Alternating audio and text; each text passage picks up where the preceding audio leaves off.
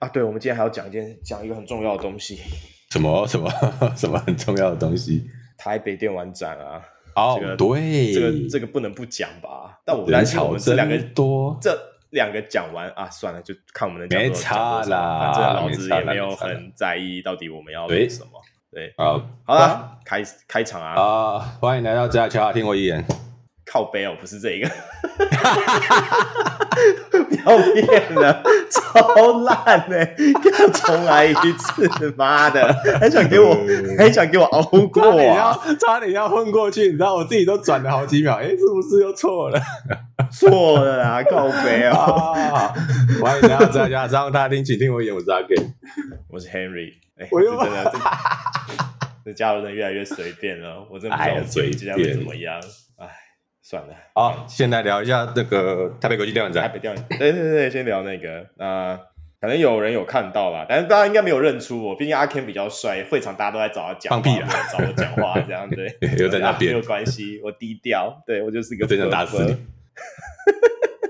好，你先讲一下你感觉怎么样吧？这次台北国际电影展。哎，有个电玩展哦，哎，还蛮多大厂商的，哎，这点真的是蛮令人意外啊！我想问一下，你后来有知道就是当天那个 Sony 那位来访的主主管是什么阶层的吗？你有听说吗？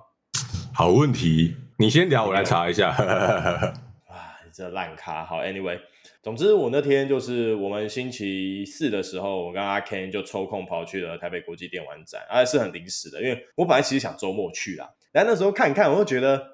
这周末去，我觉得很可怕，就是因为我之前挤过 FF，我真的不想就是在这么短时间内再去很挤的挤东西，你懂我意思吗？OK，你可以理解吧？嗯，我可以理解了。对，那就我就想一想，那刚好我就是因为晚上常常要加班的关系，就是有补休，我我看了一下，嗯，补休有有有假用，所以我下午就跟主管说我请半天，然后他问我要干嘛，我就说我来看展览，我就跑去 电玩。哎，但是我没吧，我我会好好把工作做完，我要先这样讲，好吗？对，我是个负责任的男人，我才不会就是事情没有做完跑去看展。对，我是一个不负责任的男人，我都没有在管他的。哎，你的工作比较 free 弹性一点啊。Anyway，总之我就跑去了台北国际电玩展。然后其实那天我到那个就是电玩展之前，我还摔了一跤，这样，因为那天地很滑。然后我就下下公车的时候，就在那个捷运站前面滑了一跤，然后就扑街。但就是你看不到我的时候，没有看到什么，是因为就是因为没有摔得很很重，但是就摔了一跤，觉得自己蛮蠢的。然后，嗯、对，然后就就跑去电玩电玩展。对，那当天的感觉哦。我不知道，就第一个就是等很多大厂，真的很多大厂，然后特别是中间那个神魔之塔哦，那个舞台规格之高啊，没有什么好讲的，人真的超吵，哦，吵到不行，哇，Holy shit，直接开一枪这样，Anyway，对，有点吵，好不好？对，然后。任天堂的场地也很大，然后我有看到一个，他们有一整区，好像一直宣传它是那个 Next Generation Gaming 的那个一个算是新的技术的互动区嘛，在比较后面那边。但是说真的，我没有记起来它是干嘛的。就是有一区，你这边有很多声光效果，然后好像有类似那种，诶，虚拟实境还是即时演算的那个。哦，对对对，但我也我就是经过，我也没进去，我也不知道，对我就是只不想逛我有兴趣的。对对对，因为就我也没兴趣，所以我们两个最后都没有进去。但它场地很大，就是它占了其中，就是还蛮大一落，算一大块，对，嗯，而且还搭一个二楼的小平台。对对对对对，那如果有那个就是听众有去的话，可以跟我们讲一下，就是里面是在干嘛？因为他他有邀我们进去，我们俩经过的时候，但我们两个就瞄了一下，对望一眼就觉得嗯没有没有兴趣，我们就直接晃过去了，这样对，嗯。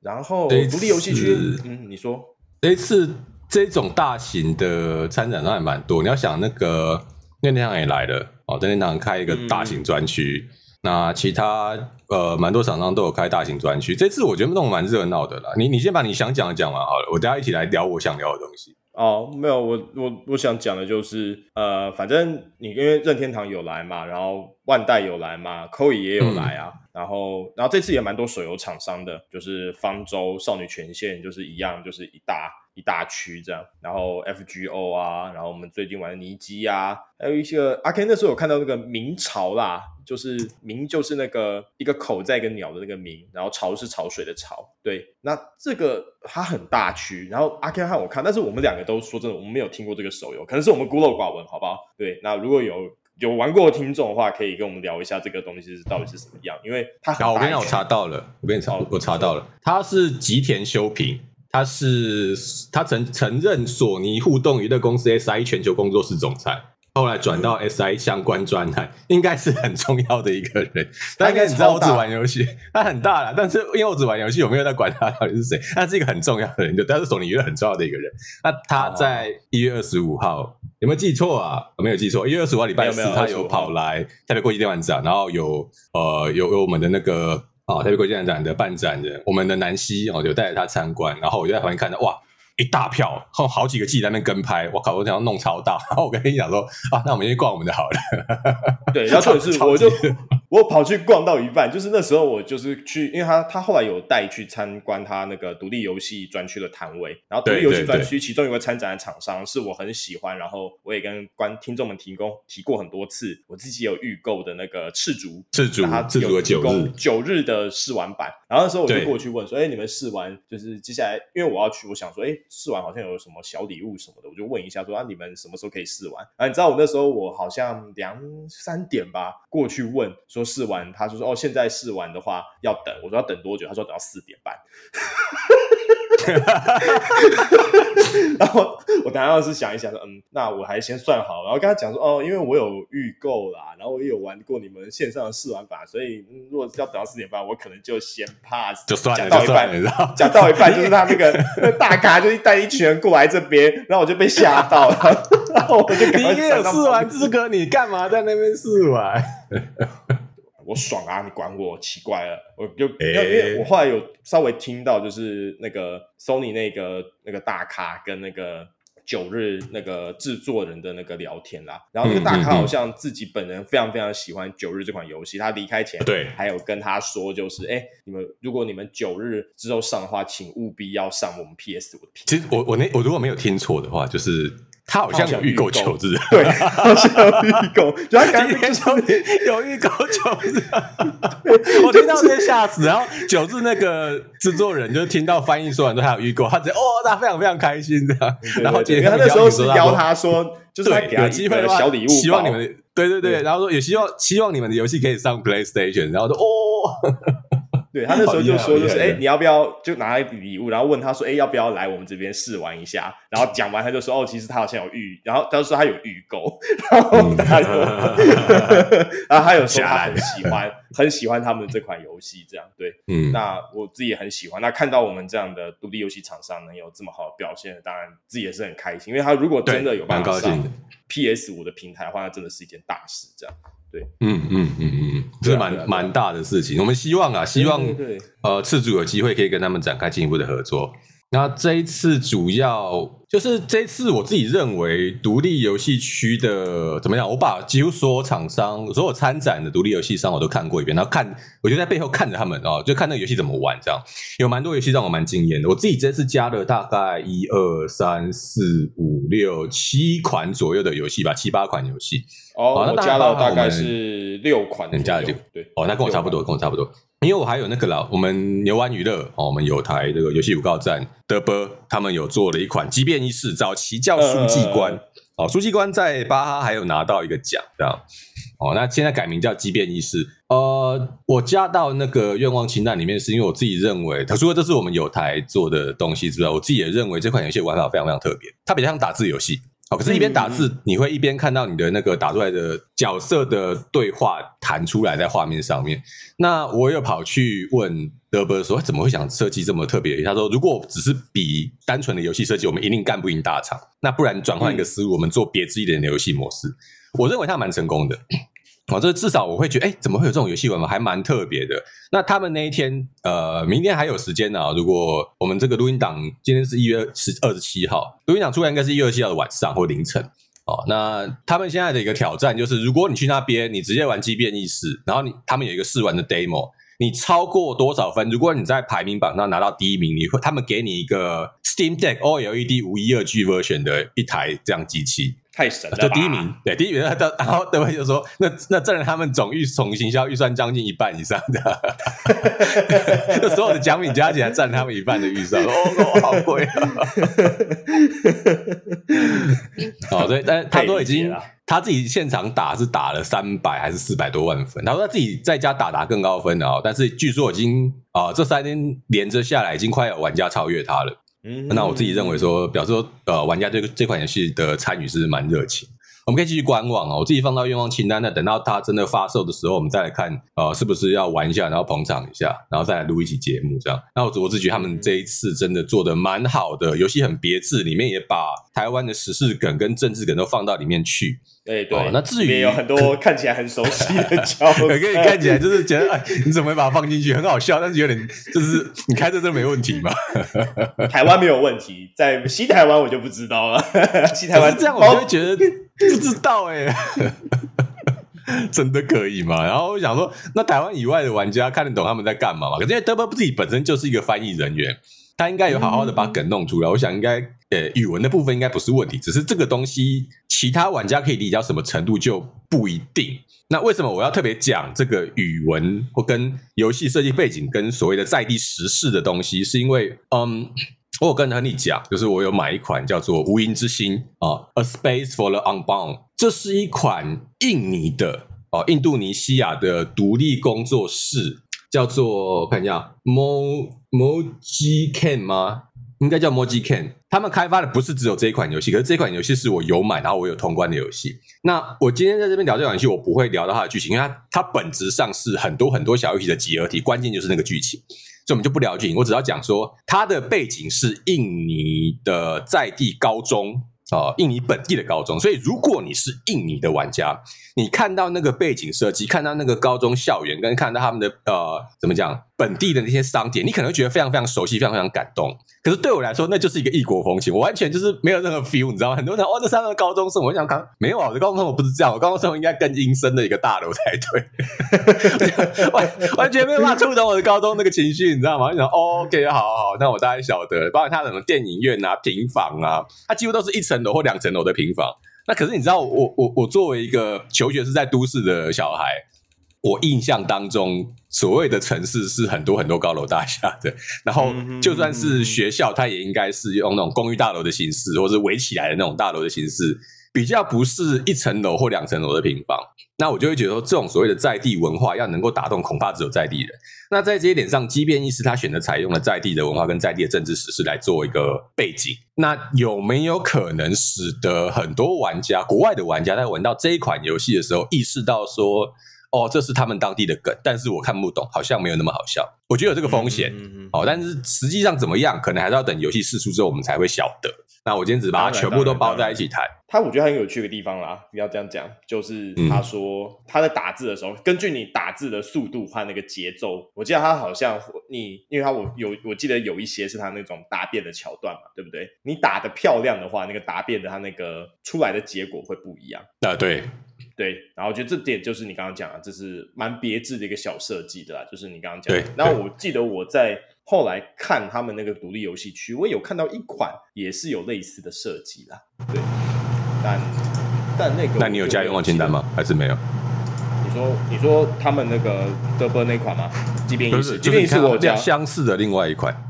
相似的一款我就没有加到愿望愿望清单。好好好，对对，然后我要加愿望清单比较多，但有些我加愿望清单的，我看起来多其实是，呃，我觉得它很有意思，但是我自己可能不会玩，因为因为这次说真的，独立游戏区我看到蛮多恐怖游戏的。哦，对，很多恐怖游戏，你自己感觉怎么样？因为我们是不会玩的。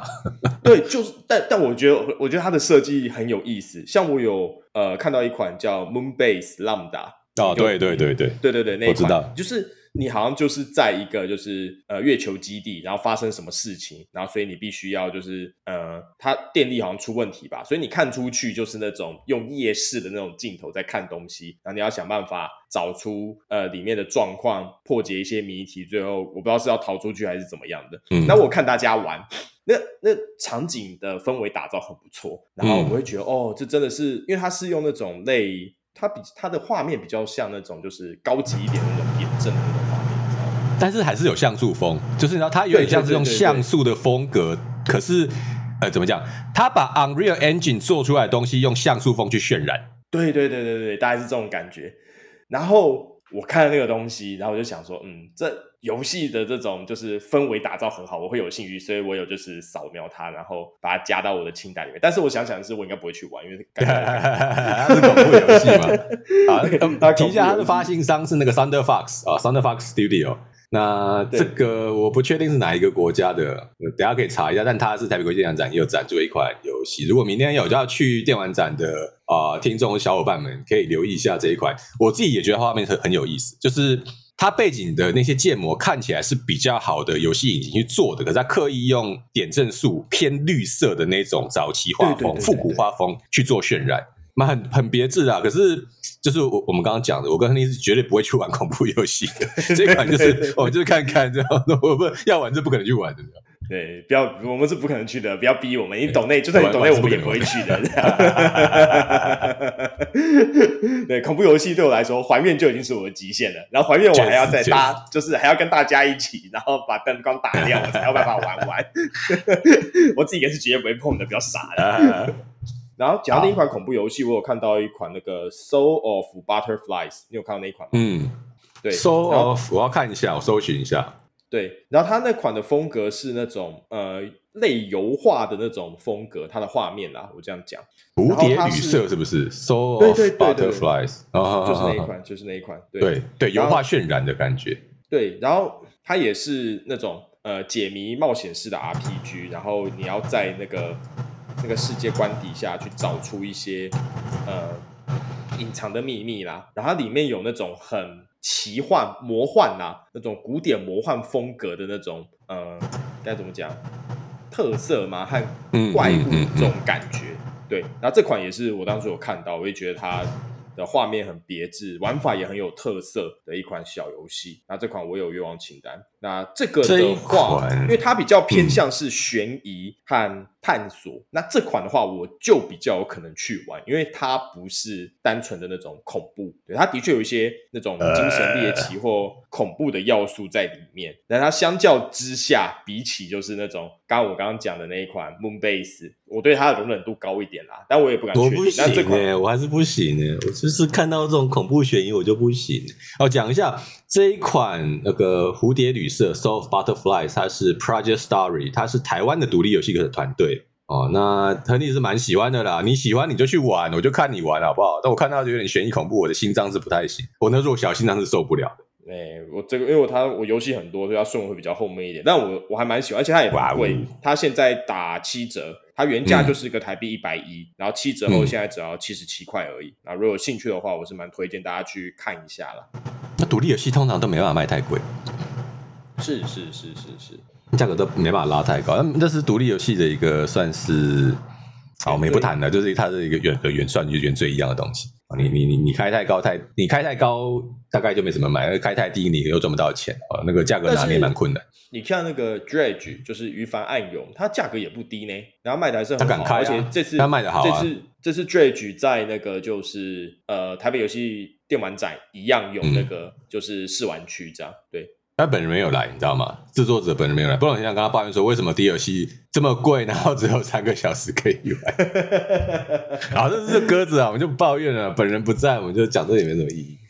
对，对，对，对，对，对，下一款我自己看到，我有跟亨利讲，但亨利没什么兴趣呢，就是那个机甲格斗 Mass Builder，那我已经买了。MASS Builder，你买了？那款那款跟你讲，他在 EA 的时候我就已经买了。要我讲的话。对、嗯、我很早就看上那一款，而且我早就有了，我之前有进去玩过。哎，有那你感觉怎么样？因为那时候还在 EA，所以我那时候就没有，就是我只稍微先碰一下系统，我就先停了。然后现在好像已经算哎正式上市了吗？其实我有点忘了。没有，还在 EA，还在 EA。对啊，还在 EA 啊！啊，我后来就想说，我就等它跟博德三一样，我就等想说等它正式上市了，我就再拿回来玩。那这款那款其实我蛮喜欢的啦，你就把它想成它其实有点像是那个 AC 六，好不好？但是它更注重在它的风格啦，嗯、更像那种就是日本系的钢弹系的那种风格。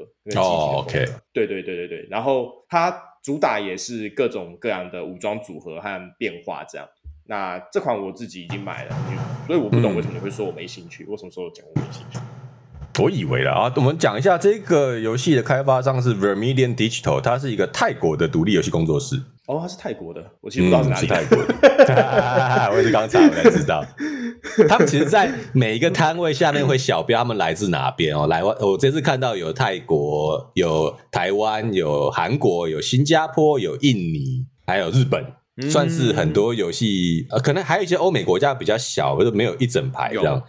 啊、哦，那我蛮多人都有来，这是独立游戏的摊位真的很大，我直接讲，那摊位真的大，逛到我逛了很久才逛完。对，主要是每每一摊我都想看他们到底游戏设计是怎么样，然后概念好不好。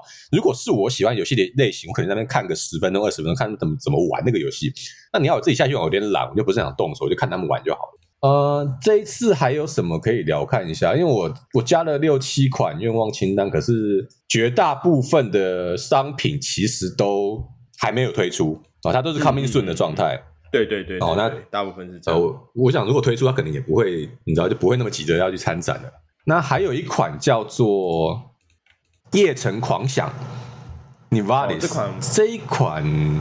它是 Iron Dance，我还没查它是哪一个国家的哦。它是说它是一个像赛博朋克世界一样的东西哦。可是它就是你在这个赛博朋克世界里面，你要想办法扩大发展你的事业，经营餐厅、经营夜总会，然后有点像是你生活在赛博朋克世界做的一个生活模拟器这种感觉哦。那我自己认为它的赛博朋克风的世界观设定的蛮不错的，呃，虽然可能没有像。怎么讲？赛博朋克二零七七那么多的暴力冲突了，但是那个氛围是有出来的。我们可以到时候观察一下这款游戏会有什么样的后续发展哦，因为它也是预定在今年发展的。那嗯嗯不知道，我这已经是我是把它加进来的啊。那再来看看会怎么样吧。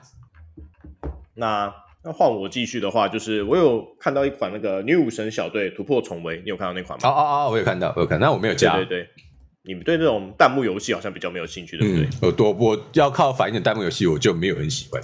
因为我有玩过那个类似 Hades，大家知道吗？啊，对对对对对对，它有点像那种感觉，但啊、呃，反正它它基本上呃是一款弹幕游戏，然后都叫女武神小队的，所以你就是拿着武器的美少女，然后去击败敌人这样。然后它就是轻版的射击生存游戏，我不确定是不是有一些 roguelike 的要素在里面啦。对，那它是有呃繁体中文版本的。那这个它的看一下，它开发人员叫 Digital Crafter，这个我不确定他是那个呢哪里的开发商，我找一下。哦，他说是台湾的，台湾的独立游戏。OK OK OK，对对对，他是 Digital Crafter。对，那我是蛮喜欢他们那个啦，就是女武神小队这款的那个。风格的啦，就是至少画面风格我很喜欢。那游戏玩法我也是有兴趣的那一种。那总之，它现在在我愿望清单里。对，那这款它有点像那个，还有另一款就是 Vampire Survivors，有点类似那种感觉。Oh. 对对对，然后可能操作再稍微复杂一些。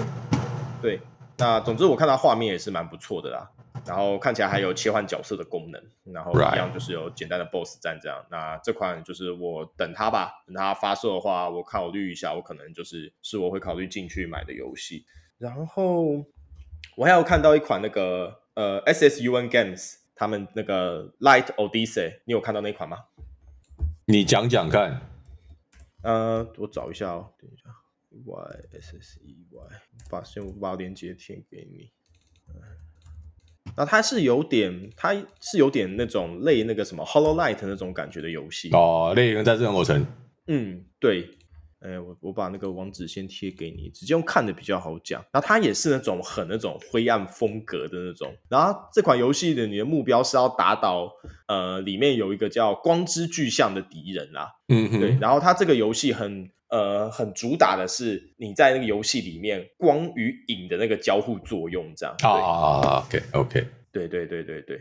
然后它有那种蛮独特的那种战斗系统啦，让我想起以前我不知道有没有玩过《汪达与巨像》，你有你知道？哦，我知道，我知道。嗯嗯，对对对对对，它的那种风格，对，它也是打巨像，打巨型敌人，它的那个风格很类似啦。那你也知道，《汪达与巨像》本身它就是带一点那种黑暗风格的童话故事嘛。嗯，对对对对对，那我我先把那个链接贴给你，你可以看一下。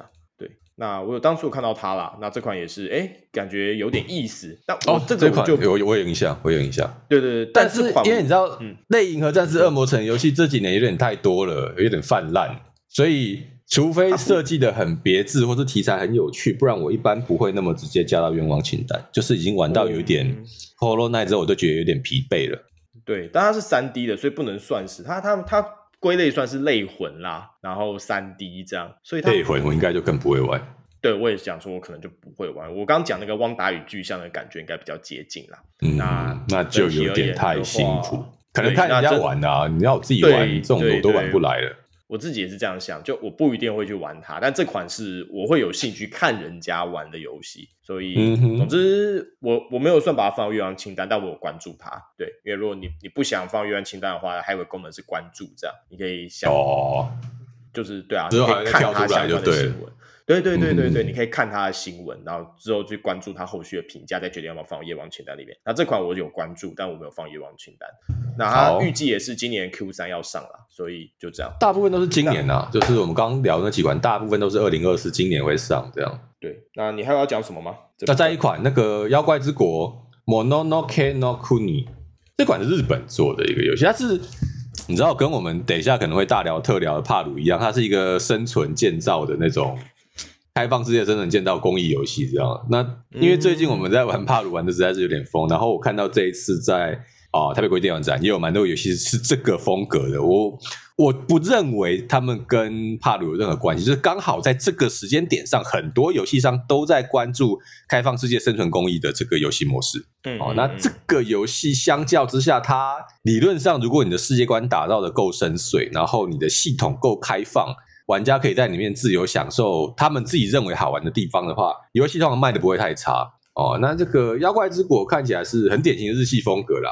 那他说你跟小狗武藏一起拯救变成魔物的神灵，然后治愈大神社的复兴，冒险的过程当中跟村民互动、钓鱼跟手工艺活动等等等等。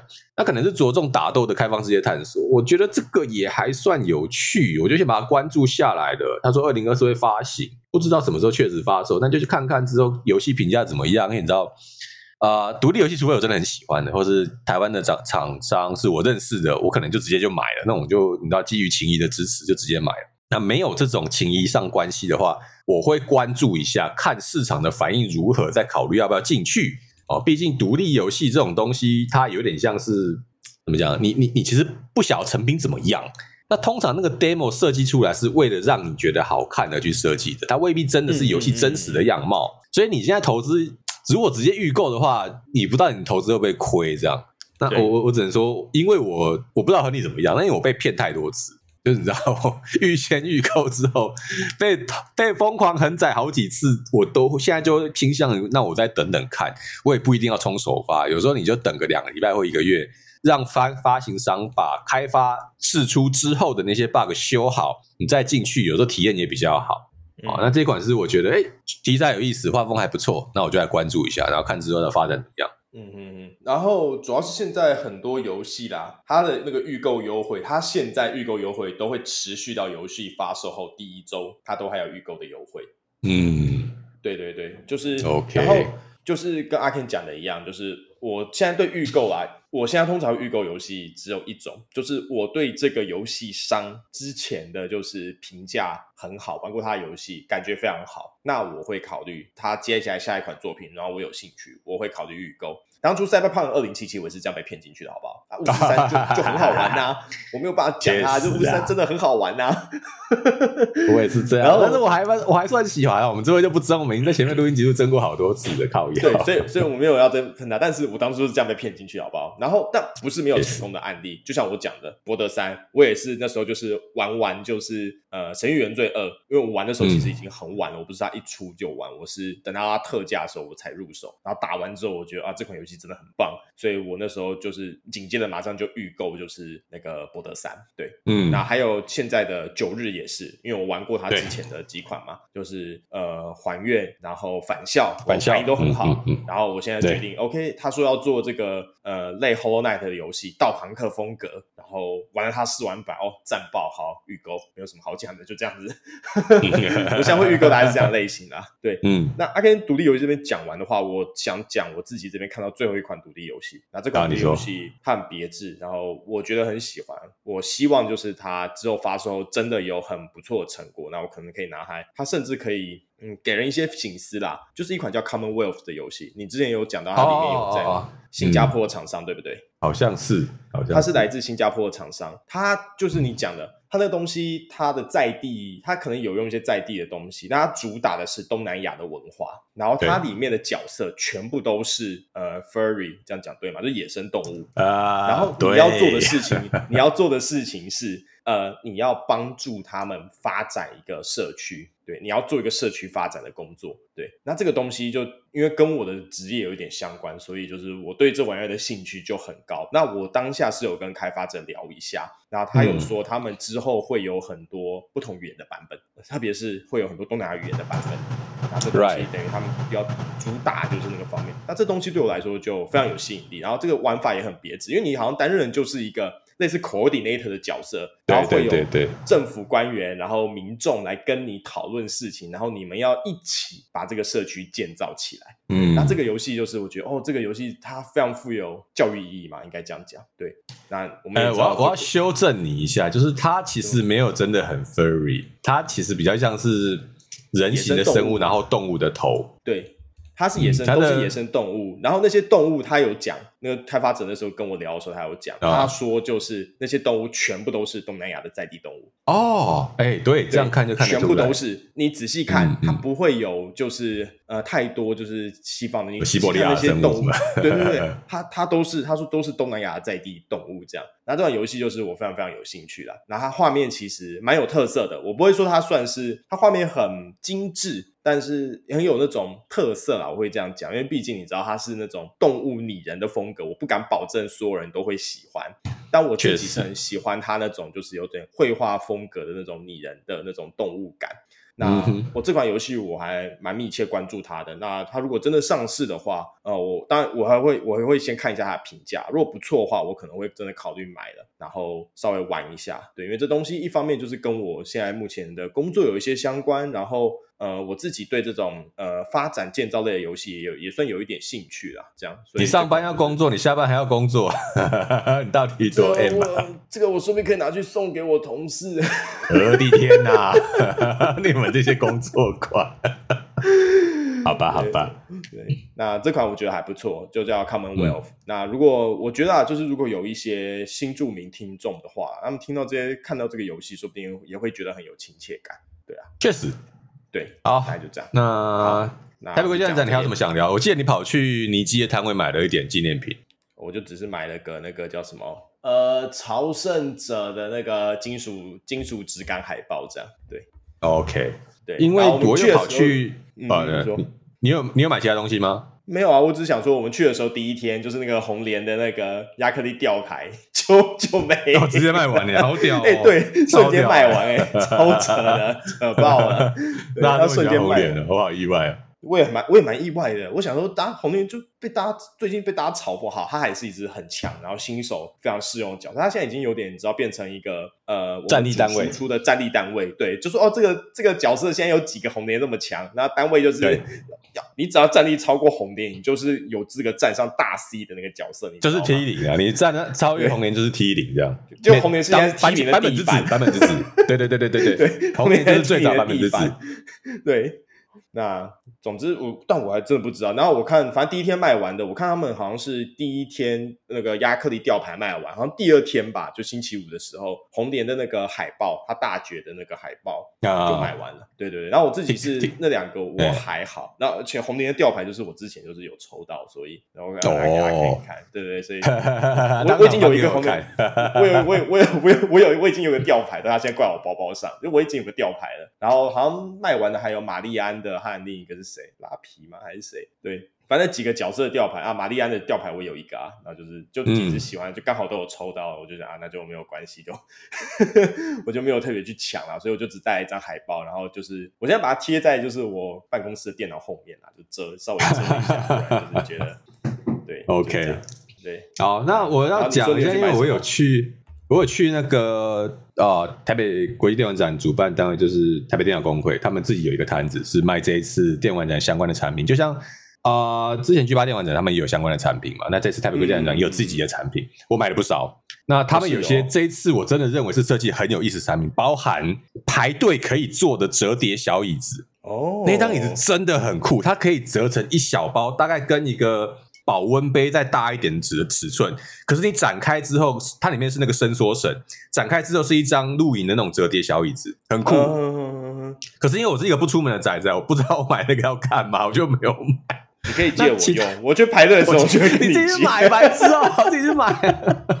我们现在不想挤进去，你那时候没跟我讲过这东西，不然我就跟你去。但是你没有问呢、啊。哦、然后我自己买了他们的一个挂钩，然后一个钥匙圈，我还要买他们一卡通。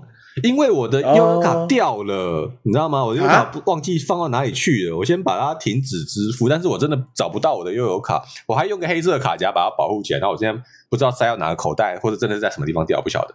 所以我就趁这次，我就买了一个新的一卡通。然后我一直觉得，我不确定是不是我的感，只是我的感觉，还真的如此。就是一卡通适用的地方，是不是开始比悠游卡多？我不太确定，欸、不，是不是你的错觉，就是这样子，真假？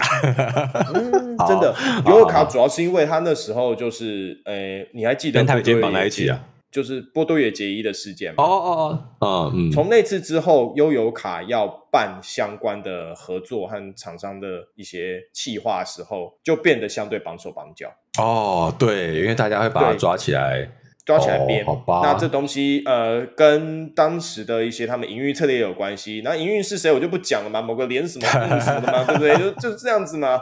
啊，所以到后来就是一卡通等于后来居上，那他能合作的对象比较多，那他愿意就是一开始合作，像那些行动支付啊的，也不算不是行动支付，用那个呃卡片支付的商家也变得比悠游卡多。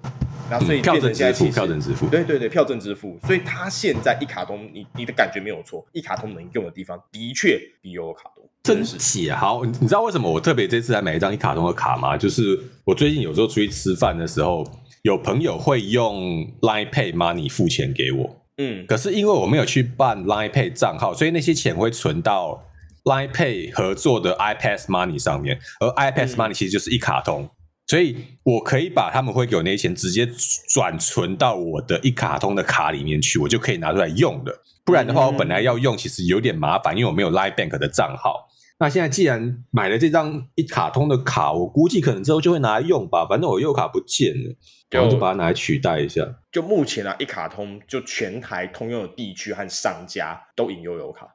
行行行，那我就拿来用，我也就因为你知道我是一个实用主义者嘛，就能用就好了，我也不管它你是哪间公司，对对对，对，你服务做得好，我就拿来用，我也不管你什么这样。早期悠游卡是买习惯了，因为你知道我是我大部分呃也不止成年之后，就是学生时期之后，大部分的时间我都在台北活动。那那个时候的台北确实是悠游卡比较强，甚至有一度是啊、呃、统一集团 Seven Eleven 自己有一个那个叫什么票证，我现在就忘了，你没什么在用。啊，不管他，反正就是在那段时间、嗯、啊，对对对对对，iCash，对，iCash 还曾经跟悠悠游卡结盟，后来两个又分开，怎么样？我没搞懂。但总之，在我自己的学生时期，跟我念研究所的时期，悠游卡都比较强势。嗯，那一卡通强势是好像是这五年左右的事情吧，所以我，我啊，就我讲就是。后面那个营运策略的一些调整还有微博的事情造成的。那而且一卡通，因为呃悠游卡当初就是他有一些自己的坚持，所以他不愿意，刚开始他是不大愿意出台北的。对，那一卡通就是抓准了这个机会。嗯、那像悠游卡，你现在如果到，我记得到，我不确定他一些呃南部的一些公车和那个就是呃捷运好像是不能用的，但是一卡通基本上现在是全台通用的状况。OK OK，对，因为好像一卡通是不是可以跟 iPhone 结合啊？我一直我我很确定 Apple Pay 不能跟悠游卡结合，就是苹果手机没有跟悠游卡结合，嗯，那是因为苹果一直在担心说悠游卡的凭证跟加密很旧。然后他们一直认为这样子的凭证加密太旧了，他们不愿意跟悠游卡合作，导致你现在还没有办法使用 iPhone 直接逼悠游卡哦。但是好像一卡通可以了，好像啦，我不确定。如果可以的话，那对我来说方便非常非常多。我会再想想看的，对我来说只要好用就行了。如果最好之后出门我只要带个手机，我其他什么钱包都不用带，这对我来说最理想的状态。虽然我并不是很，我并不是真的很希望变成像口国那样，就是 你知道没有所谓的实体纸钞，全部都变数位支付。我还是希望有实体纸钞可以用。只是如果我偶尔出门，例如说只去 Seven Eleven，我只是要出门搭个车去吃个饭，我希望我只要有手机在身上，我就可以处理一切的支付，这样就好了。那我我都要出远门，我要旅行或者我要上班，我再带着我全部的东西，这是理想啦。哦，那现在看起来一卡通做的还蛮好的，我可能就改用一卡通当做主力这样。嗯。嗯嗯嗯，对啊，我们为什么聊到这里？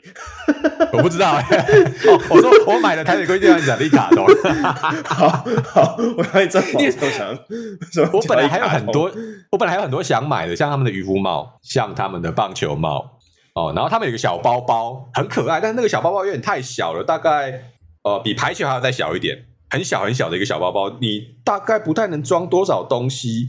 对折式的皮包可能可以放进去吧，手机应该可以放进去，可是不能再放更多的东西了。那如果只能放这点东西，它的装饰用途就比较比比实用用途来的大了，所以我后来就没有买。那其他有些 T 恤我自己就不买了，我只有我因为我很少穿 T 恤的人。没有，我刚刚讲你刚刚讲那个包包的大小该怎么讲？嗯、那个就是它不是给你塞很多东西的，它就是让你如果出去的话。挂在身上就是一个方便的拿东西的一个小包包啦，你不会，通常你不会只带它出去，好不好？我这样讲，对，那这就不是我的风格哦，就是习惯带，要么我就不带，要么我就带一个包包这样。然后另一个是那个那个那个包包，我不知道它的造型怎么样，因为我没看到，但它那个 size 可能是很适合女生带出去的 size，嗯。可是它的设计蛮中性的呢，我觉得男生也可以带啊。没有没有，我是说它的 size，不是说它的设计。你在听啥？你说尺寸？对、嗯，我找一下好了。如果现在我可以找得出来给你的话，因为我你那个 size 我大概知道因为我们就是机构今年就是有送一个类似 size 的东西，那我也是觉得我比较用不上，但是我就是 拿给其他女生朋友，她就背得很开心这样。好，你我我我现在贴到你的 line 上面，你看一下。啊，这是他们台北国际电影展那时候接受展览的时候商品的总样哦，南希在上面，你可以看一下那个黄色那个小包。哦，对啊对啊，那就那个 size 啊，没有错啊，我们机构今天很小一个啊，那个 size，它就是让你丢手机，然后钱包，差不多这样的东西，让你可以出去逛那个 size 啊，对啊，嗯，然后你还可以带一个那种最小 size 的那种矿泉水，你知道吗？我知道，可是我就觉得太小了，我就没有买。好了，反正你看到那个包包右边那个挂钩，跟在右边那个钥匙圈，我全部都有买。哦，好哦，他们这一次的产品设计我真的蛮喜欢，而且我拿拿回来看之后，你直接看那个钥匙圈，你会觉得好像有点雾雾的，不是？它上面有两层保护膜，你撕掉之后它是可以，它是透光，是透明的，很好看。哦，如果而且我觉得就价格上来说，你就算不当钥匙圈，你挂在背包上面也很好看。然后 TGS 它不是，它是写英文的，所以看起来也很漂亮，设计也很好。他们这次产品质感都蛮好的，我自己很喜欢，差点要买更多，但你之后都仔细思考过后，发现好像也不是。你买这么多用在哪？我比较好奇。对，就是好像没有用的到地方。最后就节奏用在哪？我本来算一算要买到一千多块，一两千块，后来哇，仔细想想，没有没有没有没有，只买我想拿来做纪念，然后真的有点用了就好，所以大概买了六七百块吧，这样。哦，也也算是贡献了一点，那蛮高兴的啦。就是这次商品都很好，然后展也不错。然后我自己是在其他摊都逛了一遍，可是因为我已经没有什么在玩手游了。我现在唯一在玩手游就是你，而且你记我爱登不登啊，所以有时候连每日都不接了。而且可以算是就上次我们聊到，我好像有点半脱仔状态。但是我现在还是比较专注在玩大游戏啊，PC 游戏我还是玩的很多，只是就觉得不是很想在手机上面操作游戏，有点懒懒的。那你们就不能忘记，我们这次电玩展还要讲两个东西了。首先，第一个，啊，你说，嗯，你之前说要去看的《全境封锁的所有》哦，对，干，好好，讲到这个我就来精神，我一定要讲，哦，这真是不行，我跟你讲。我跟你讲，因为我们第一天，我们第一天去，所以说真的，那个时间点去的时候，就是我知道今天进去的时候，我看那个就是今天塞单上面的那个就是呃照片，那真的是摩肩擦踵，你知道吗？就是你真的就是被人挤着前进，然后你是完全没有办法逆着人流通行那种东西。不要想了，我们当天去的时候，就是我们还是有空间，就是可以在那个走道间哦，我可以随意穿梭，但舞台区会比较挤，但是大部分的状况下，就是我要。从 A 点到 B 点，我不用绕路，好不好？你今天进去那个哦，不行，你就只能照人流的方向走，你不要想就是从中间切西瓜什么的，不可能。对，那那天我们去的时候，全境封锁有个摊位就是呃手游嘛，那它其实摊位设计的蛮漂亮的，我得说。对，它它真的搬了一台就是车进来，那台全境封锁那个计程车，那台计程车，计程车，对，然后还拉还拉那个封锁线，封锁线，对对对，还请了还请了 coser，然后就穿着阿 Ken 就说，嗯，这个东西其实穿起来跟那个生存游戏差不多的，哎，你以为他就骑 coser 在那边就是。没有错，对，但是拍照让大家拍照这样。对，摊位它其实蛮显眼的，因为那台车真的超级显眼，远远就看得到。那台车很显眼，颜色很亮，都开进去，直接开进去这样。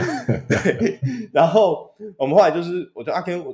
那时候我就说好，我去找你。他说他在这个这边看他们玩，然后过去就说：“哎，旁边有那个试玩，你怎么不去弄？”然后阿 Ken 就眼神死盯着那个台上他们那个大荧幕的操作。我这个手游 标准的那个，大家我不知道大家知不知道那个吃鸡手游的那个操作模式，它基本上是一模一样的东西。嗯，可以啊，那个 UI 是非常非常类似，而且我跟你讲，因为《全境封锁》是一个要躲掩体设计的游戏。你要躲在掩体后面抓时间出来射击，可是你也不能一直固着在掩体那边，因为对方会丢会丢手榴弹，然后可能会有其他的无人机轰炸。你要持续的在不同的掩体当中移动，然后可能你的队友倒地了，你要去那边救他。所以他很吃这种在两三个或三四个掩掩体当中反复来回横切，然后抓准时机放技能，然后瞄准射击的这种操作手感。在原来电脑上面，你要花相当复杂的精神去做操作。如果你用摇杆玩，你要很熟练那个摇杆。哦，虽然摇杆有辅助射击，可是呃，在操作上你要很熟练的在不同的眼里当中翻滚，才可以把你的伤害减呃受到的伤害减到最小。你要在手机上面完成这一系列操作，你到底要多少个按钮？我那时候就拍了一张游戏荧幕的图片、照片给我们的小伙伴，然后我也放到 GameTV 那边，然后所有人一致的反应就是说 UI 太复杂了，画面上超过十个以上的按钮。对，兄弟，你只有两根拇指啊！右边 好像好像就六个吧，然后左边就是你那个前后左右那个按键，然后好像光技能就四个按键。我那时候在看的时候，哇塞，这 好精彩啊！而且它的游戏节奏居然还跟原来我在玩 PC 版的《全境封锁》的时候有点类似，虽然比较缓慢一点点，可能是为了手机上面可以玩，所以它降低了画质，降低了效能，降低了整个速度。然而，我坦白跟你说，你的两根拇指是没办法做出这么多操作的。你真的要玩得好，你一定要用蓝牙手把，非用蓝牙手把不可。哦，那这个就会让我觉得它其实这个游戏模式就不是适合出在手机上面。那他没有，他可能想要原汁原味的移植，所以把大部分的特性都搬过来了。可是对我来说，手机作为一个游戏载体，它有它好玩的地方，可是它有它很多很多的限制。哦，我们之前在之前集数聊过，你要把很多有游戏搬到手机上面，你不得不在功能上做删减。啊，即便是吃鸡手游，它都有很多，你看那个瞄准手感就是不好。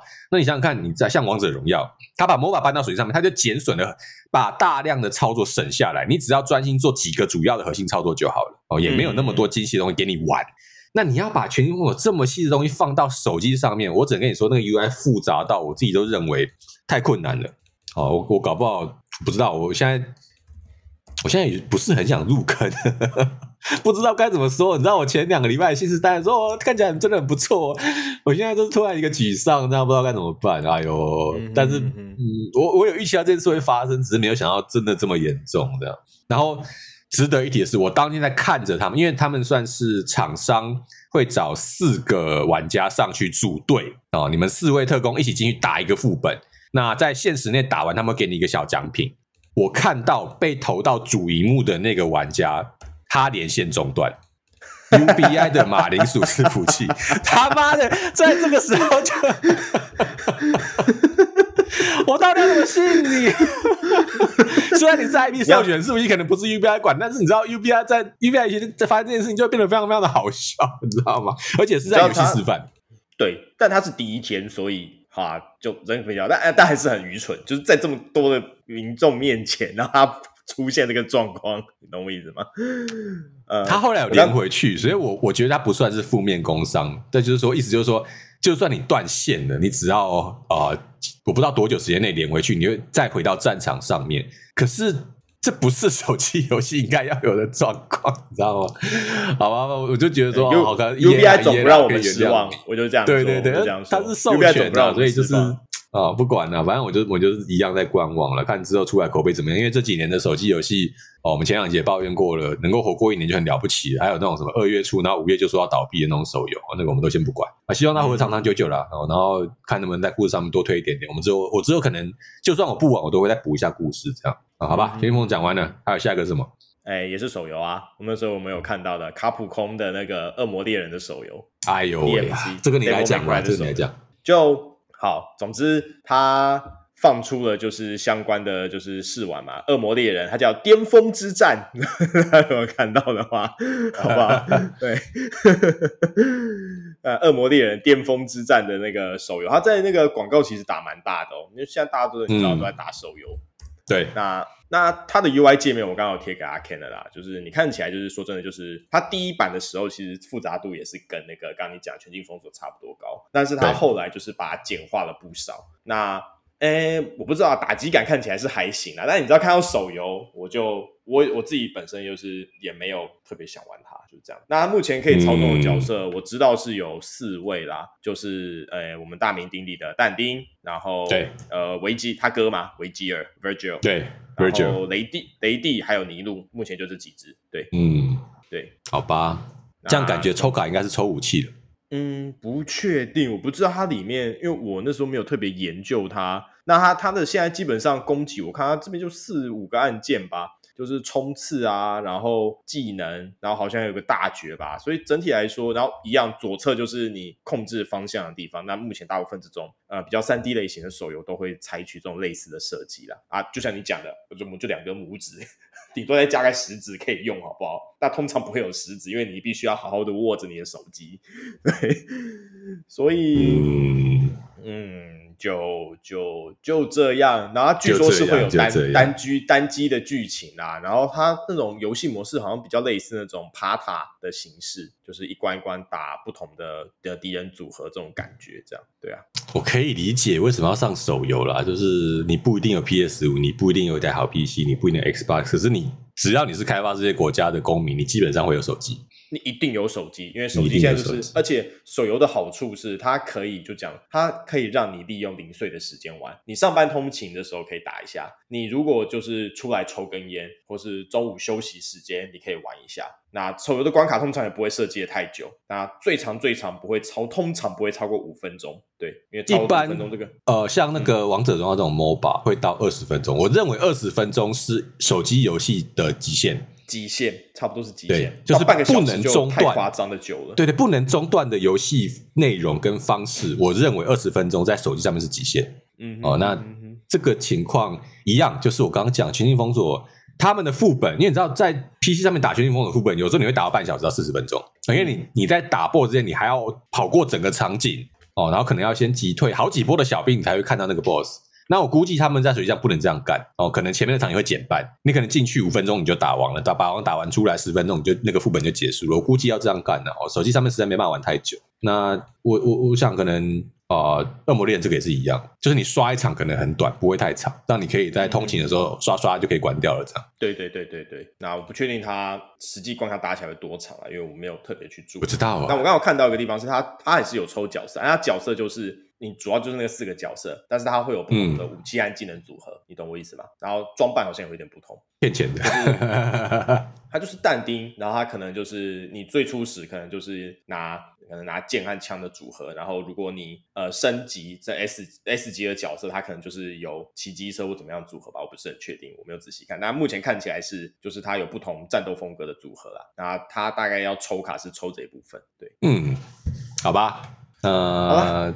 我看看，这样台北国际电玩展差不多聊差不多吧？我们还有什么要聊的？嗯，应该电玩展应该聊到。啊，我们有去桌游区，啊、但我们就逛，我们就逛了一下，然后发现那个什么未必然什么东西？呃，必然，你说必然航航线，必然航线，它居然有卡片哦，对，有卡有卡牌游戏，还有还有卡组哎，而且卡片还蛮漂亮的，还蛮漂亮的。对，但说真的，这种卡牌游戏我就不确定，嗯、呃，会入坑的人有多少？因为毕竟卡牌游戏很重要的东西是你要有对战对手。那现在我跟你讲，就算你是玩游戏王卡，已经或是魔法风云会这种呃全世界最大最大卡牌游戏的玩家，好不好？你要在现实中找到人打牌，都不是一件那么容易的事情。全世界现在最大卡牌游戏玩家，你确定还是游戏王跟魔法风云会吗？那现在是因为我我我开始觉得会不会是宝可梦卡牌？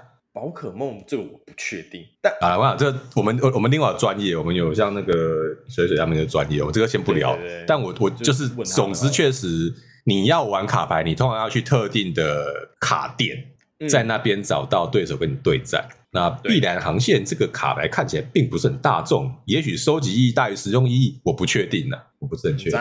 对，那我们现场的确有看到，不论是宝可梦的集换卡牌、魔法风云会和游戏，诶，游戏网我不确定有没有，但是我确定有那个宝可梦和魔法风云会啊。对，那不过我们当天桌游区我们没有逛太久，我们就是经过而已。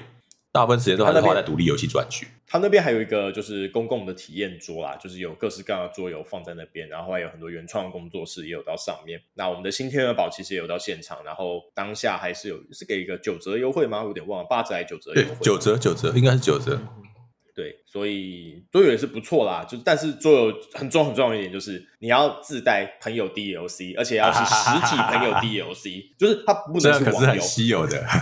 对，这个难度其实非常非常的高，光是要自带朋友 DLC 就已经是一个门槛了，更何况是实体朋友 DLC，而且你们还要能约一个时间一起出来。然后莫忘就是呃，这种桌游或是我们之前讲 D N D D N D 那种更大型的就不说了。它有几率自带一个叫做跑“跑跑完桌游少一个朋友”的 buff 底 buff，想到那个就心酸。对，所以就嗯。那这东西就难度比较高啊，但它还蛮适合，就是在一些团康或者一起出游的场合拿出来玩的。对，那就像我讲，如果是那种对战游戏的话，就是真的要找到一个你住处附近，或是你要真的要特别去特定的卡店，现在才比较好找到对手。那这也是为什么，呃，不论是魔法风云会或是游戏王，后来都也推出了就是线上卡牌对战的这些游戏。那目前可能让电子走。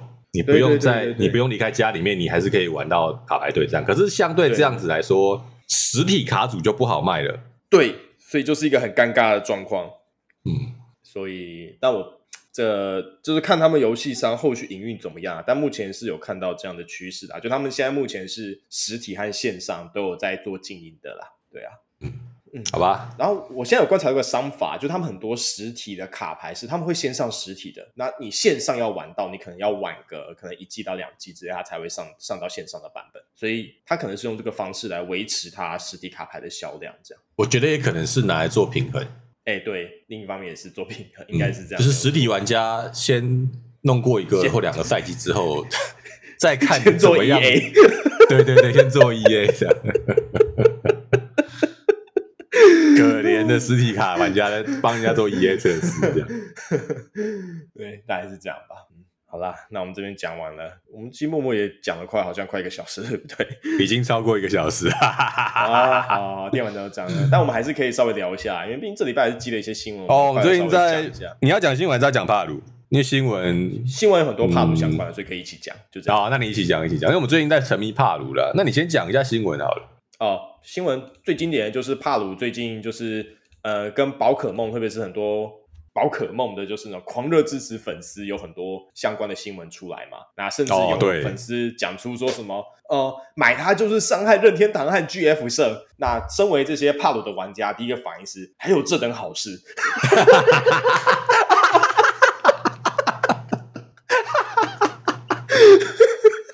哎呦喂呀！我真是笑，笑太，我真，我真是笑烂，你知道吗？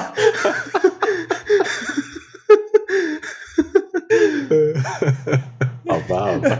黑粉讲这个话，对我们来说就是我，我本来就没有没有特别喜欢任天堂啊。对啊，这样讲只会让我更想买而已。是不是搞错了什么？我没有搞懂。好，但是我要跟你说，就是虽然很多人拿幻兽帕鲁去跟宝可梦做比较，嗯，可是幻兽帕鲁的游戏类型其实并不是宝可梦，而是方舟 ARC。对，整体来说，它更是偏向那种生存、嗯、生存形式。那它只是把，因为方舟其实也有很多就是捕捉动物，然后这些东西，它只是更强化这个层面。对对对对对，就大家虽然会嘲讽它，就是宝可梦，就它它有点像那个就是。呃奇美拉收，我们这样讲就是你拿一、嗯、对对缝合怪缝合怪游戏缝合怪。它缝的很好，我得老实讲，因为我自己就进去玩之后，就是啊，真的是一款很好玩的游戏。跟我刚刚录音前其实还在玩，然后我就挑战那个十七等的 BOSS，还死了两次。本来想说动第 第三次的时候，阿 Ken 就上来了，所以录音就好了。啊，因为我刚刚跑出去，就是你知道把一些家事做一做。但呃，我自己认为啦，就算是缝合怪，你要缝的很成功，并不容易哦。你要想想看，我们虽然以前也嘲讽过，原神是个缝合怪。哦，然后还有那个史诗乐土是个缝合怪，然后这一次幻兽帕鲁是个缝合怪，要缝的这么好，要缝到有游戏玩家接受，是不是一件容易的事？不是你随便缝缝就能够成功诶。你要知道怎么样让玩家觉得好玩。而且幻兽帕鲁还在 EA，它其实有大量的 bug，我跟亨利都碰到极为大量的游戏 bug，是某一种程度会妨碍游戏体验。可是我们还想继续玩下去，那就表示这个游戏的本体它的本质设计上是很好的。那即便有些 bug 都不会影响你想要继续玩这款游戏的乐趣，这才是游戏的硬道理啊！你知道，玩家能够喜欢，玩家能够欢迎，玩家能觉得好玩，这比你什么你用缝合怪来骂他来说都还重要的多了。所以我还是它，它其中有些 bug 是真的很恶性的那种 bug，嗯，像是我有听到那个有些呃 Hollow 的 V 在玩这个时候是出现甚至坏档的状况，就是坏它找角色没办法载入哦，那就是。呃，整个是死掉呢，你练，但他就他们他们还是愿意，就是说会找时间重新把这个角色再练起来。你就知道这个游戏它本本质上，就是阿 Ken 讲，它是一个很成功游戏。它真的很多 bug，我跟你讲，伺服器有时候也是不稳定啊，容易断线啊。那就算我们现在就是自己架伺服器啊，你也跟他说，甚至他没有帮伺服器上锁的功能，真正的是智障到爆，你知道吗？这么基本的功能他没 有，就他真的很雷，但是他好玩，他好玩的，他好玩，他好玩，你知道，他就是好玩。愿意让我们忍受这些就是看起来很愚蠢的 bug，包括会卡点，然后你自己角色也可能会卡点的这种烂事都会有发生，然后你可能会掉档，这些东西全部综合起来的时候，我们大家还是愿意去玩，就是因为它缝得好。那所以有一些批评，你就会觉得很莫名其妙，像是那个顽皮狗的开发者跟他说，他说怕我，我不知道他们为什么这么成功，但我直觉他们应该是作弊，直觉你个屁呀、啊、妈！我是挖的法哎、欸，我的天爷啊，那个智障！他说我的直觉告诉我这个制作方式很邪恶，我没有证据，但是是我一个开发者的直觉。你开发者的直觉让你的游戏去吃屎了，我觉得你直觉也可以去吃屎好吗？哎呦，超级莫名的一个评论，你知道吗？我，我看真的是很生气耶、欸。那真的很，他就真的好，而且我跟你讲，你知道最麻烦是什么？就是一款游戏，它的画面也好，它的 UI 也好，它的呃场景设计也好，它的音乐也好，对对对，可是它就是不好玩，你知道吗？这是现在很多三 A 游戏最大最大的问题哦。它什么都好，它就是不好玩。可是帕鲁刚好就是你知道，它什么东西都看起来都还欠打磨，游戏 UI 还欠打磨，然后系统也还欠打磨，怪物也还欠打磨。然后其他各式各样的画质跟音乐都还可以再打磨，可是它好玩呢、啊，它玩法就很好玩，真的很好玩，就这玩法就很好玩呢、啊，对不对，对？哦，那这就是硬道理啦哦，就请那些游戏厂，特别是顽皮狗啊，我已经不想再讲顽皮狗，已经讲了好几次，我、哦、要请你们自己好好想一下，去年为什么博德之门这么成功啊？今年幻幻兽帕鲁可以在一月就以一个现象级游戏崛起，直接醒过来。我呢是上一集我还跟亨利讲说有没有上上集啊？我们聊到那个暗龙纪元。对，暗龙纪元四有没有可能直接就是你知道重演暗龙纪元三的情况，没有任何对手的时候直接屌打，然后拿到 Gate of the Year？现在看起来不太可能了，至少要面对幻兽帕鲁啊，那是现象级游戏这样。那然后幻兽帕鲁还当然争议还不止啊，但有些争议就很愚蠢，像是我们我们很熟悉的什么 P 什么什么塔什么之类的嘛，他们又来了，爸爸就又来了，又是你们、啊。他说 就说嗯，虐待动物不能带来充实的体验。他说你本作在奴役动物做的太超过了，那游戏的其他又变得很变得很不对劲。然后说游戏内可以让宠物们吃尽苦头，出现健康问题，又再把它们肢解，然后就是。先生们，这是个游戏，好吗？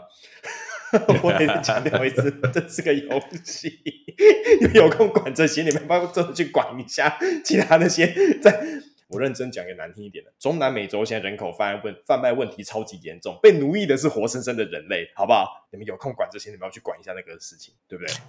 其实你知道，中国，我跟你讲，你不要管中南，而且 PETA 他们说他们是动物保护组，他们不不保护人类，他们是保护动物。中国这一次因为怀疑，去年二零，我记得是二零二四年出的新闻，就是因为怀疑宠物会带 COVID，所以城市内大量扑杀宠物。哦，我倒没有看到 PETA 出来讲话。二零二三年还二零二啊，对对，二零二三年的年初的事情，我好像没看到 PETA 出来讲话，不是很清楚为什么 PETA 不讲话。哎，我不知道，不要问我啊。对，然后那时候那是中国做法是那个城管会直接进你家哦，然后把你的宠物直接丢下楼摔死的那种程度。哎，啊，你对，我没有想讲这个，对，就对啊，没有想讲那个。你在你你在批评我说电子游戏这个东西，我就会觉得很很奇怪，好吗？它很荒谬，整件事会变得很荒谬。对，就状况从糟糕变成难以理解，就是它是个游戏耶，它甚至不是真正的，它不是现实当中的动物，对，甚至还不是动物，它不是什么狗跟猫，它就是一个幻想的东西，就是幻想小伙伴，它是会出现在小孩的幻想当中的幻想朋友，他他可能会说，就是你这样毁了我小朋友的幻想之类，我要这样以后要怎么教小孩啊？我不知道，我就觉得哎呦，这是很荒谬。Anyway，反正真真是很荒谬。那总之，他随着他爆红啦，我可以理解他相关的争议也是越来越多。但截至目前为止啊，就是大家大家的选择就是你知道以行动支持。他现在已经卖破七百万还是八百万了吧？八百万，八百万，五天半卖破八百万。我估计要破千万只是早晚的事情。对对对对对，他迟早应该以这个数来说啊，你现在他现在还在 EA 阶段，我们得再强调一下他在 EA 阶段。嗯那他就已经有这样的成绩，所以估计啦，接下来呃破千万就真的是迟早的事情而已。对，对啊，那就我们再看看，如果他破千万那天，我们可能我觉得可能我们下一次录音剪它就会破千万了，有几率，我觉得是有几率的。对，那总之如果没有意外的话，就是我们就会再持续玩它。那我们也不多说了，就是有兴趣的听众各位，就真的很推荐你直接入手就进去玩吧，而且不贵，它不贵，它不贵，它在五百块以下的价格，四百多块，七左右，四百七我记得，嗯，我看一下真的不贵，它真的不贵，就是一个你跟一款三 A 大作动辄开个一千八哦，或者你再降个一阶一千五跟一千二比起来。五百块不到，真的很便宜。而且我们这样玩下来，估计如果你是照原来的游戏设定，估计可以让你玩超过两三个礼拜都没有问题。嗯嗯嗯、啊，你跟小伙伴一起，至少也可以保你两个礼拜左右的游戏寿命。我觉得很赚的啊！五百块以下让你玩到两个礼拜，也是很赚很赚的事情，可以考虑啊，完全可以考虑。OK，它现在价格是四百八十八块，对，不贵了啊，真的不贵了。你跟大作比起来，真的是很，这是很便宜的价格。好，我们再次推荐了。好，幻兽帕鲁跟亨利现在都在玩了，好玩哦。那我们看，好，接下来还有什么幻兽帕鲁相关的新闻，我们再观察一下。那现在看起来最大的可能性就是宝可梦公司到底要不要，任天堂到底要不要告幻兽帕鲁的公司？目前看来是他们没有要告，因为他们也晓得。对，他们有发文说，他们有注意到这个状况，嗯、他们会持续的关注。那有唯一有被法务关切的，就是其中一个，你知道，就是 mod 的、那个，做了宝可梦 mod 的那个 mod，他把幻兽帕鲁就是幻兽都改成宝可梦，瞬间就可以关切，隔天就被查水表，他真的是瞬间就被查水表，真的是不要得罪任天堂法务哎。这个真的是同学，这真的是自己作死，我没什么好讲。做到这个程度上，就是这没有办法。那但还是有勇者啊，就是神奇宝贝的 mode 之后，马上就有一个数码宝贝的 mode。我说你现在怎样？就是玩任天堂，接下来要惹万代吗？可是我自己觉得，就是我刚刚讲的，我觉得任天堂也看出来，这个游戏的本质不是宝可梦，而是 Ark、嗯、哦。所以在这个前提上，你去告他也没什么意义。啊、哦，因为如果你要告他，那你要不要告 Ark？啊、哦，那这种是没有意义的行为。我估计应该是那种法务知道这个游戏的本质不是宝可梦那种收集宝可梦的游戏玩法哦，还是主要还是生存公益。那这样看起来，我估计只要换成帕鲁继续再用这个方法发展下去，然后不要去触碰太多跟宝可梦相关的东西，大概可以安全下庄了。哦，我们还可以继续玩下去，应该是没有问题。嗯嗯嗯嗯，好啦。那帕鲁这边讲完了，你还有什么新闻想要特别讲一下的吗？没有，我们都已经录了一个小时十五分，还想怎么样？好，那我要再把两个新闻讲完。这两个新闻我觉得很重要，一定要讲一下。哎，好，你说，你说，你说。哇，这人开叹气，超好意思的。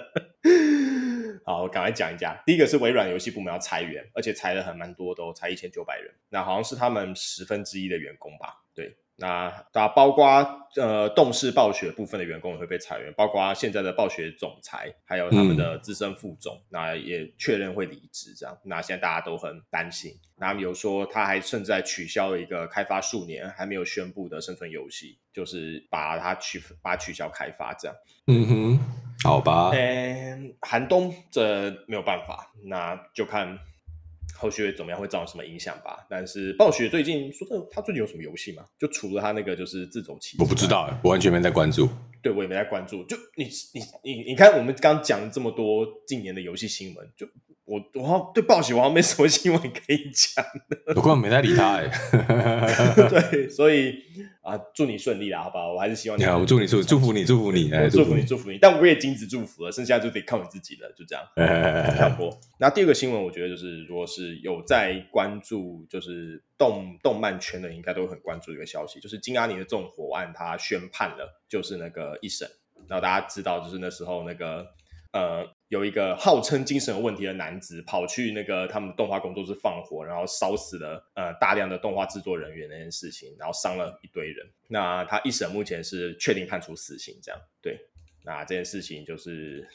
五味杂陈啦，我得这样讲。就当初看到新闻真的很伤心，因为金阿尼他真的是给了我们很多很多很美好的回忆，然后出了这么大的事情。然后他之后重新复出的第一部作品，大家可能有印象，就是那个《紫罗兰永恒花园》的剧场版。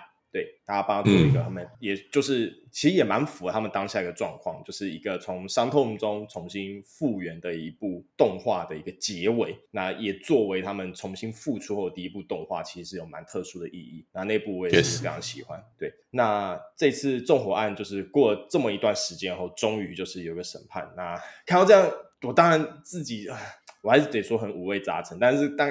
我先说这些都是个人感想，好不好？然后如果其他人有不同的意见，没关系，我都尊重。那也请你尊重，嗯，就这样。就是我看到他被判死刑这件事情，我是我是相对支持的，对，嗯，就这样。好，我就讲到这边为止。那这件事情就是 有兴趣的听众就可以自己去关注他，那也可以有自己的感想。那我这边只是陈述我个人感想，拜托不要烧我。还有，你居然会怕被 烧啊？其实没有很怕被烧了，你要烧也没差啊。我们这么那你就不要在那边说你害怕。我只是很讨厌跟人家吵架。哎，跟你讲，主要是这个。跟你讲，我讲不要烧我原因是因为，如果你来靠背我，就是我是不会理你的。有可能会反映的是阿 Ken，好不好？为什么？他可能很认真的跟你讨论，就是这些东西。我才不会嘞！不要浪费我时间。我觉得放弃。我才不要。你你喜欢你那是你的事情，但我自己的想法是这样。OK，言论自由，言论自由是这样用的，不是让你就是讲不负责任的屁话，不能被喷用的好吗？好，我就讲。咖啡啊！哇，你最近真的这一集也是四个连发哎，你。我跟你讲，我真的要呛的话，我还可以更呛的呢。那我只想讲。行的，行的，行的，让你留到下一集节目再。啊，那总之我们今天就聊到这边。那嗯，请大家如果有空的话，就是跟阿 Ken 讲一样。呃，去支持一下我们的台北游戏电玩展。那里面不论是你喜欢的大厂，或是那些独立的小厂，我相信你可能都有办法找喜欢游戏的人都有办法找到你支持而且喜欢的东西。那请你也不吝支持他们，这是他们继续运作下去的原动力。那最后就是喜欢的游戏，特别像是帕鲁，也请你多多支持。然后我们，哎，我补充一下，嗯，说，我补充一下，最后一件事就是。如果你真，因为我知道现在周末很塞，然后很多我们有些听众不是在周末听我们的录音，他们会周一或周二上班的时候来听。那如果你来不及去台北国际电玩展，没有关系，Steam 上面有台北国际电玩展的页面。对，参展的游戏有在里面，你可以线上去看一看，好不好？这样子也是一种支持，然后把你喜欢的游戏收到愿望清单啊。光是收到愿望清单，对创作者来说就是一个很大的鼓励了啊，因为他们会看到有多少人放到愿望清单，那个数字一直增长，对他们来说就是一种继续制制作游戏的动力啊。你不买也没关系，至少也放到清单，喜欢再说，好不好？嗯，好，这最后一个呼吁，好吧？那今天就录到这边吧，那就录到这边，就是这样，感谢各位，嗯、下周再见啦，拜拜，拜拜啦。